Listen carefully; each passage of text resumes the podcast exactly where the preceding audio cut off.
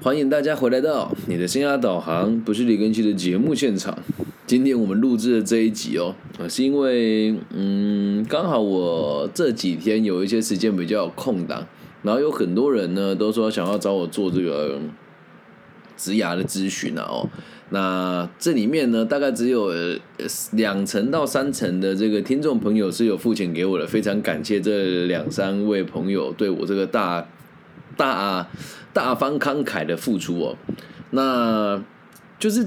这群朋友哦，今天来找我聊的，多数都是有去找其他职涯教练聊过的哦，然后或者是要去找心理师去聊的这群朋友，然后我发现哦，到最后啊，他们都用一个很像敷衍你的方式来结束，他就会跟你说你想的太多了，做就对了。然后我今天在跟他们对谈当中，我说你要行动，他说对。那你就跟我之前的咨询师跟先生讲的都一样啊，你看他们没什么不同啊，还不就是跟我讲说做就对了吗？我说我没有说你想太多，我说因为你不动脑袋，所以你才不做。然后这几个人的反应都是啊，是因为我没有去想我才不做，不是因为我想的太多了我才不做吗？我说没有啊，不是这个样子哦。嗯，我们的节目一直也都是跟着个体心理学的这个逻辑在。的这个脉动在前进哦，然后现在直播现场有问我心理治疗之啊合理还是不合理？我个人认为是绝对不合理的。但就我这几年在台湾的这个这些商会跟企业授课的时候，我会发现很多企业的人资啊，不知道是脑袋没带出门还是怎么样，他们会在网络上征讲师的时候会写说，呃，我们想要找人来解决。年轻世代与这个高龄世代的这个落差的问题，希望有心理背景的游家，这不是不这你也觉得不合逻辑，可是大家觉得合逻辑啊。好像今天台北市青年局，这也真的很神奇，不是我爱讲。如果现在遇到柯文哲，我就问他哦：你下个礼拜三办一场研讨会，然后然后他的青年局的科员打电话给我，跟我说。想邀请您家下礼拜三来我们台北，就是参加一个这个语谈会议。来，第一件事情不是说我小气啊，哈，像我们这种等级跟档次的人，你要在我一个礼拜之内敲我的会议行程，根本比登天还难。所以会去的人，就在这礼拜才受邀还会去的人，就是没有什么演讲邀约的朋友。在第二件事情哦，你没有付我交通费，也没有付我车马费，也没有付我讲师费，然后要去我去那边发表我的意见。那你其他人有没有拿钱，我就不知道了。那我也觉得不合理啊。好，这题外话，这题外话很有趣哈。好，再回到今天这个题目里面来哦。嗯，生涯规划确实不是心理咨呃咨商师或者心理师或者心理医生可以解决的，这是肯定的。可是很多人都会请这些人来讲课。然后呢，有的人是因为他也已经很习惯跟他的智商师聊他的生涯规划。我跟你讲，不要太意外哈。我看很多刚开智商师、智商中心的人都会说，他们有很大量都在讲生涯规划。我就觉得这群人是脑袋不好使。然后更有趣的是，这些智商所还会收他当个案，离奇吧？好，那他们到时候都得出个结论：啊，你的内心可能不够有自信，你应该要应该要行动起来。然后这里面也会有人成功的原因，是因为一旦你成功起来了，就只有两种选择：要么成功，不嘛失败。一动你行，一旦你行动起来了，就只有两种选择：要么成功，不嘛失败。然后每次失败，结果说你想的太多了，我们再尝试一次，要相信自己。放你个狗臭乌拉屁啊！我为什么做这一集会做这么觉得有趣的原因，是因为前两天我们有有有说过类似的事情哦。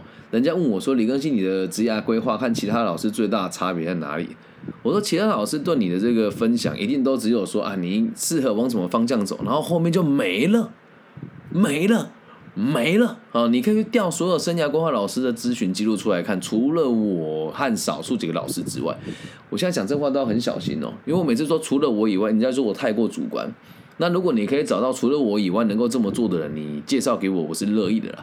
但我现在都要说，除了我这种少数的老师之外，大部分的生涯规划老师的报告真的都是写的很哩哩啦啦、哩哩哩哩哩啦啦的，就是不怎么样了，就是七零八落。那我们在直播现场又有人说，职业的问题可以分为人和事，就算是面对工作面跟人性面，所以请心理师来做职业，这样只算对一半。同哦，您这样子说法，我就想要挑战你了。所以你说我只能对一半了。我们是做生涯规划的，所以我不用去在意你的心绪状况是什么。想解决问题，你来找我，而且我说话不会带有攻击性。所以我说，嗯，两方面综合，我觉得您讲的也对。但是有个很大的问题是，如果我只是解决你心理问题，那后面问题你解决不了。那通常心理问题来自于什么地方呢？来自于你的目的的不明确。所以你得解析他的目的，架构出很明确的短期、中期跟长期的目标，同时陪伴他在走过这一段路。这就是我接下来的论文内容。所以魏许，我觉得你这个回答，我觉得你讲的很好，因为我确实也是。略懂心理的内容的人，其他心理学我不敢讲，但如果讲个体心理学，我相信在台湾也没有老师敢跟我讨论这个内容哦。所以也不是说对或是不对啊，因为回到根本上来讲，就是因为目的不明确，然后所导致你的行为错乱，就会有情绪上的问题。那你可能会觉得我很主观了。如果您对心理学有兴趣的话，可以去看阿德勒的《自卑与超越》当中，里面都会讲到精神疾患跟情绪的跟这个情绪的目的是什么。那如果你愿意的话，也可以参考我在十二月底跟一月初会上架的这个分离性情感阿德勒谈人性的这本书的第八三八十四、八十五、八十六集讲的就是这些内容了。所以我也认为你说的是嗯对的，好。但是回归到根本，如果我只解决你心理的问题，那就代表有解决跟没解决一样，因为我们都知道心理的问题都是来自于不同的目的。可是回归到根本，还是得说那一句话，这只是学派的不一样而已。那我也看了很多不同的书，现在选择用这个学派进行啊。所以你说我懂不懂心理呢？我只能说我懂这些找借口的人。但你说我懂精神疾病吗？我就跟你讲我不懂，因为在我心，在我的角度来看，这些有忧郁症的朋友，他并不是有心理疾病，他只是在逃避某些事情而已，理解吗？唉。非常高兴你提出你的意见哦，就是我开直播的目的，就是希望大家可以把不同的想法说出来，然后我们可以一起交流。我是很乐意分享的。那就是如果你听了之后觉得哎蛮有道理的，你可以说哎也认同也理解。但如果觉得听了之后啊感觉不大对，您也可以直接开直播，就是跟我一起连线，或者是打字下来，我都是乐意分享的。那我先回到今天的节目的核心来，然后呢，我这个其中一个学生哦。他就想要做这个摄影的工作，然后他跟我聊完之后就说：“嗯，确实是哦，我就是想的太多了，然后做的太少。”我说：“都 no no no，你千万不能这么想，你就是想的太少了。”他说：“为什么？”我说：“你现在不敢出去做摄影的原因，是因为你认为自己百分之八九十会失败。”所以你的本他的本业是做这个机械维机机械维修的。他说我机械维修也没有做得很好，可是我现在已经离职了，我对未来好迷惘，我不知道我该怎么选择。他说他有几个选择了哈，第一个是去做这个股票的操盘，然后第二个呢是回家帮忙爸爸做这个装修，然后第三个呢就是去做摄影，好，然后就这三个选项，他说他觉得。不知道该怎么办，然后我就分析给他听哦。我说，嗯，所以回去再碰器械这个东西，对你来讲是很容易的，随时回头都能够上工。他说对，但是他说他不想要靠劳力过生活。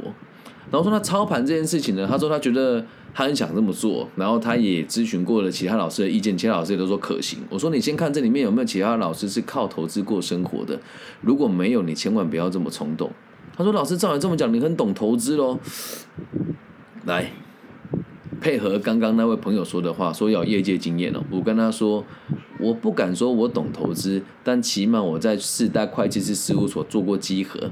所以你看到所有的股票、基金、期货的这些财务报表，都得经过四大会计师事务所的这个审计之后才能够出具的。那我对这个东西当然有一定程度的理解嘛。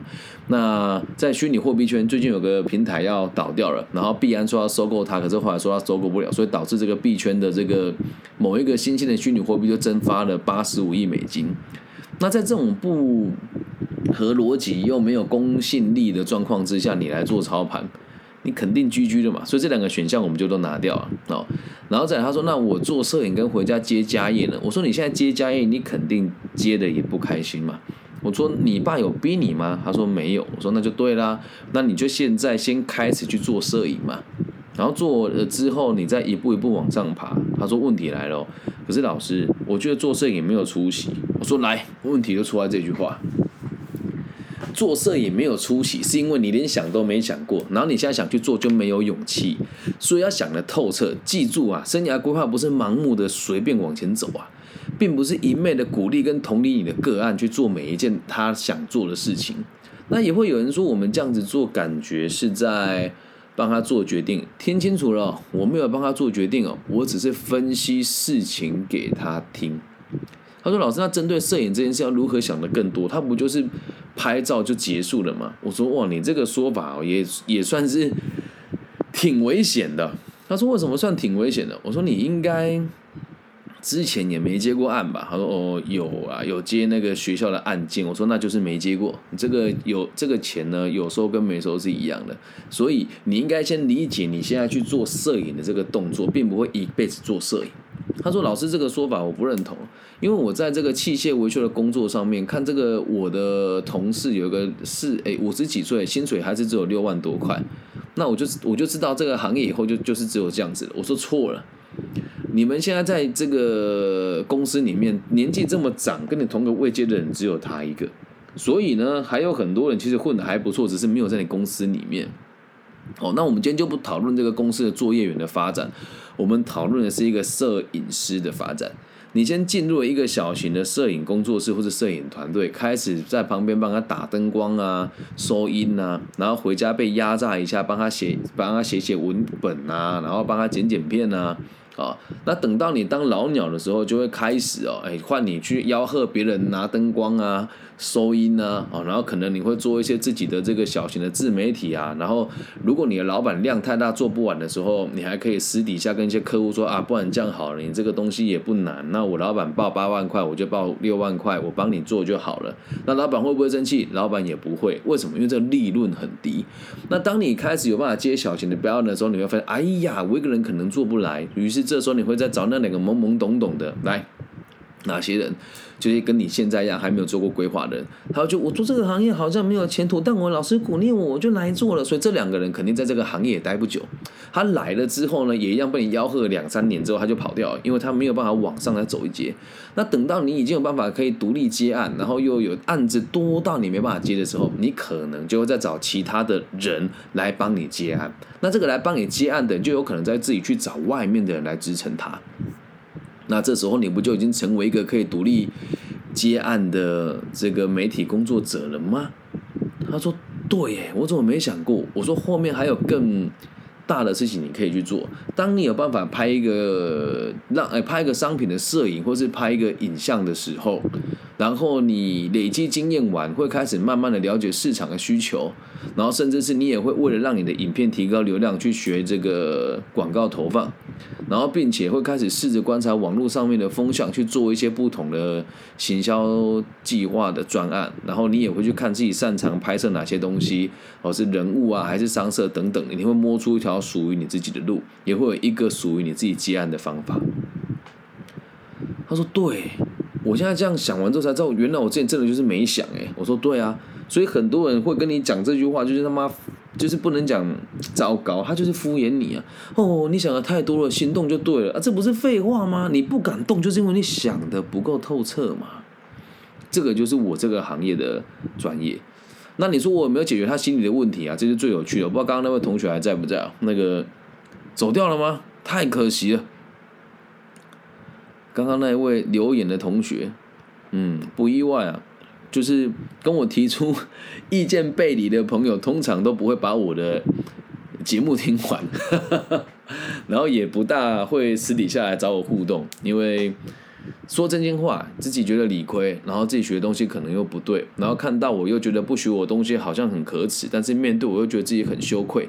所以这群老师应该很难跟我接受，很难跟我接触，但是没有关系，我们还是会继续理性的、友善的、包容的来看待这些言论了。好，那我有没有解决这群朋友的心理问题呢？聊完了之后，他们给我的第一个反应都是：对我没那么迷惘了。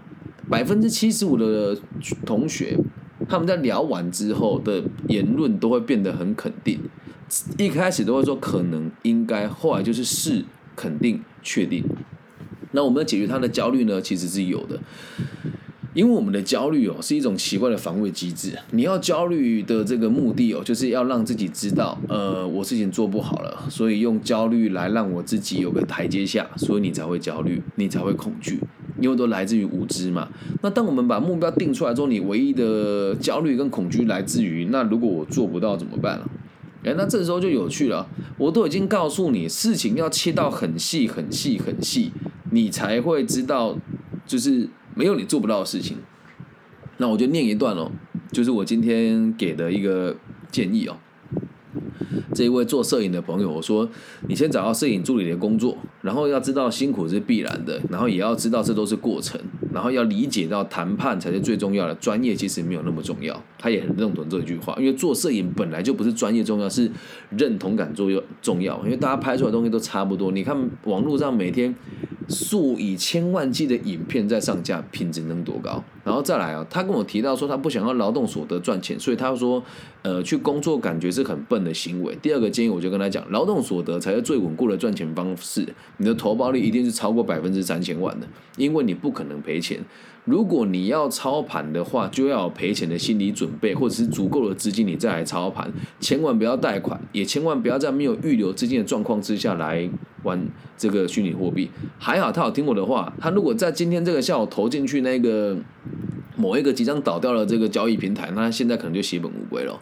第三件事情啊，可以听得出来，这样子的朋友对自己非常的没有自信，而且会把决定权交给别人。所以我就跟他讲说，要对自己有自信，开始运动，然后让自己的作息正常。作息越正常，你的心绪状况就越稳定。毕竟他是单身男子，而且又是二十一二岁的小伙子，一个礼拜就要工作，哎，运动五天，一次半个小时就好，要一周比一周进步，同时也要记录下来，让自己知道自己还有进步的空间。然后在第四件事情是要请他开始累积作品，并且开始去推广他的这个摄影的一些成果，然后要积极的去推广他。那我们建议他可以试着搭讪路人来拍人像，然后拍完了之后，请他追踪自己的粉丝专业。然后告诉他，你这么做肯定会被拒拒绝，但这就是练习开发的一种。然后我们先暂定一个礼拜，至少拍三个人，再视情况来修正目标。他说：“老师，我觉得这点是这件事情我做不到。”我说：“那做不到，你也得让我知道，你这个礼拜被十五个人拒绝，你才能跟我说你做不到，对吧？你如果连做都不做的时候你做不到，那不对呀。你要被拒绝了，你才有资格说你做不到，然后才去修正你这个目标。”同意吧？然后下一件事情，我就告诉他，不要在网络上看那些垃圾文章啊！这、这、这个建议吼，是我送给每一个朋友的建议，请大家在网络上看到那些有道理的生涯规划或者心灵相关的文章的时候，马上私讯我，我会以最快的速度打脸你，让你保持清醒，理解吧？大部分会在网络上写这些言论的人，都是为了让你能去跟他咨询，然后他要收你的钱。你说老师，你还不是收人家的钱？哎，我收了心安理得啊！我都是聊完了之后，你觉得有用我才收钱的。那大部分的同学去聊生涯规划，都是先收了钱，没有鸟用，他也不退你钱呐，对吧？现场也有我的听众，很多都有受害过嘛。然后最后一件事哦，也是最重要一件事，人呐必须得对社会有兴趣，也得让你的周遭的人理解你在做什么。所以最后一个建议是我跟他说，你要让家人知道你的计划是什么，让你的家人们可以放心，尝试往摄影工作的领域发展。一年之内可以独立结案，三年之内可以成立工作室，然后又告诉家人说，我知道有风险，也知道有点过于理想了，但如果我行不通，我就会回来学习家中的装修事业。那你看。这整套流程做完了，我就在问他一次，是不是你之前真的是想少了，不是想多了？想得越清楚，你的动力就会越强；想得越明白，你的焦虑就会越低。所以思绪越逻辑越好的人哦，你会发现往往他们行动力都很高。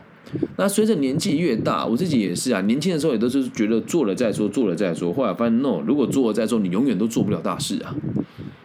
因为你没办法累积足够的量体，比如说，呃，像我做节目，以前都是每天录，每天上传，那现在都会看得远一些，哦，好吧，反正我们这个节目也不急着上传，我的这个影视直播一次，再录到 podcast 一次，可以把这两次的这个这个热度都把它拆开来，除非是这个时事是非常有紧迫性的，我才会去把它在这个录完就马上更新了，不然我现在都是呃平均三天更新一集啊，然后中间要穿插一两集，我觉得比较重要的时事，对，就来跟大家分享一下，不要再去听那些生涯规划教练或是智商师跟你说什么，你想的太多了做就对了，没那种事啊，都没有规划，请问你要怎么做，懂吗？然后这里哦，我也把我的方式分享给大家。如果你是生涯规划老师哦，或者是心理智商的同才或者同仁，听听我的做法，对你没什么坏处吧。你们过去的流派，没有人会这么教你们做事，所以在台湾三四十岁以下的心理师通常都混得不怎么样。然后这个职涯顾问群里面呢，也就只有我能够在这个年纪，在这么多地方做顾问，跟在企业里面授课。你你说老王卖瓜嘛，也也没有关系啊，就是我只是很。诚实的告知大家我是怎么做事的，也没有吹嘘的成分在，因为这件事情也都能够有相关的证据来让大家佐证哦。而且我是用本名授课的，我希望大家能够理解哦。你要帮任何人咨询问题，就一定要帮他厘清目标。厘清目标之后，一定要跟他讲短期、中期、长期我们可以怎么做。记得不是帮他做决定，而是把选项交给他。我有遇过那一种。就是直接汇钱给我，跟我说他想听我的建议的，然后到最后我跟他讲说你就去做作业员就好了，嗯，然后他也接受了。他说我觉得讲很有道理耶，对，这就是我要的。可是之前为什么没有人会告诉我？我说因为你当作业员，你收入就变低了，收入变低就没有更多钱可以被骗，所以你接下来会往，如果你继续买课程的话，就会往财商的领域走。台湾很多这种财商课程，然后大家都不要说身上有穷酸味了，就是 真的大家都过得不好，才会一起上财商的课程。了解吧？真的赚钱的人不会花钱说我要去学赚钱，这逻辑很怪。教你赚钱的，如果他不赚钱，他才会跟你收钱嘛？理解吧？所以很多人会在网络上抛什么什么财富累积计划啦，然后什么团报啦，哦什么花多少钱买什么股啊，然后里面那个计算损益的方式都非常离奇，那离奇到我都不想，都都就我就觉得我好像也没办法跟你沟通了。有的人甚至连出块连损益的的这个逻辑都没有，他会用他的纸上富贵来。来计算它的这个损益，然后会让很多年轻人以为好像买股票就可以存股就可以赚大钱，真的没有这种事啊！真的没有这种事，资本市场不是给我们这些市井小民玩的，了解吧？所以投资也一样。你说老师，我好像不大敢投，那我怎么贸然投资就赔钱了？对啊，因为你都没想啊。很多时候不要想太多，投就对了。任何投资只要这么跟你说，十有八九都是骗人的，了解吗？把它学起来啊！并不是什么事情都硬干啊。如果你没有一个像我自己做的事情，就肯定是比较偏向于就是做了再说，因为我没有前车之鉴可以参考，我也很可怜啊。老实说，我也不是第一次在节目跟大家分享，我们的协会每年花这么多钱都是我一个人花的。好，然后我会眼睁睁看着我的这个朋友们去帮其他人办活动，还办的真的有声有色，但是大家也都没有什么赚到钱。同时，也都在帮某些人抬轿啊，帮上一代的人抬轿，去帮他们办一些讲座啦，哦，然后去帮他们做行销啊，然后去帮他们写稿啊，去他们做交叉的这个曝光啊，对，然后人家什么好处都没给他，然后我的协会就是在那边等啊，等看有谁愿意帮我做。那你说，那你为什么不转型呢？嗯，我也还在学习呀，所以如果再过个两三年，我智慧不一样了，我肯定会做出更明确的规划，而且会降低我抱怨的机会嘛。对吧？所以就像刚刚我们看到那位同学，他就丢了一句话说：“哎，心理是一种专业，然后生涯规划是一种专业。”然后我提出我的看法，人家是不理我就跑掉了。所以我每天都在做决策。如果你走的像我一样前面的话，这个就是阶段性的问题了哦。在基层走到中中层的时候，当然就是。这个要规划很多事情嘛，因为你有很多参考的例子。可是从中层走到上层或是上上层的时候，你真的不需要再去想太多，因为你已经有能力承担所有的错误了。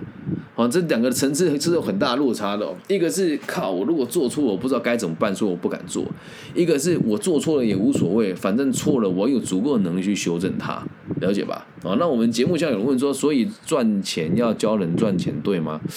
通常只要赚钱的人就不会教人赚钱了，所以你看我的课，我也不教你们理财啊，不会吧？我没那么傻。但如果我要集资的时候，我会跟我的听众们集资，那可能不会做的很明显啊，我到目前为止有集资做过两三次买卖，然后我的群众也都有赚到钱。可是这个事情我都很低调啊，都是已经有一定程度往来的听众，我才会讲说，我们有个投资还不错，开什么公司，然后股权多少，然后签现金保管条，然后股份怎么拆分，然后投报率多少，看你觉得怎么样？哦，那旁门左道的赚钱方法，只要是旁门旁门左道，就不叫赚钱的方法，那都是 凭运气赚钱啊。那如果钱好赚哦，就会大家就会抢进这个市场，所以也不建议大家去用投机的方式赚钱，这真的不是一个聪明的做法。这样能够了解吗？哎，你想的太多了，做就对，这句话就是屁话啊。那如果你还没有能力，可是有很多人已经走过你走的路的话，你就要去听人家的建议。那如果你像我一样，生活已经很很可以了，然后犯了什么错也都能够承担错误了，那当然就要大胆去做，懂吗？不要再被这句话蒙住了。以上就是这一集全部的内容，你不是想的太多了，而是你什么都没想啊。感谢大家今天的收听哦。如果你也喜欢我的频道的话，你可以透过各种管道赞助我，呃，五万、十万不嫌少，五块、十块也不嫌多啊。那你们透过这个私讯我，我会告诉大家这个捐款的这个方案啊。那虽然就是咱们也不缺钱，可是如果有更多钱，就可以帮助更多人。那接下来在从现在开始到往后这几个月，都会帮这个高中生做这个升学的辅导。那很遗憾的是，在我们台湾的学校呢，到目前为止呢，还没有任何一间高中来跟我联系，说要请我帮他们做这个升学辅导的部分，所以我会用义务的方式来协助大家。那在协助大家的过程，因为会牺牲掉我陪女儿，而且还要请保姆的时间，所以希望大家可以。支持我，可以让我帮助更多人，好吗？感谢大家。然后最后提，呃，我们的节目有人说，其实有时候不是想的不够多，而是没有典范。你说的很对。那既然收了钱的人，我们就应该当典范。那如果大家找不到典范，那就我我觉得我应该可以吧。对，三十五岁的我，用现在子的现现在这样子的高度跟资本的累积，还有社会的影响力，我认为我的历程是值得大家参考的，好吗？感谢大家。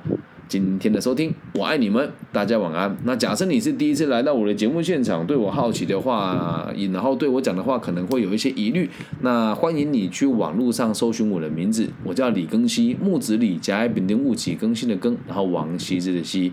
希望我们节目的存在可以让这个社会有更多稳定的可能性。我爱你们，大家晚安，拜拜。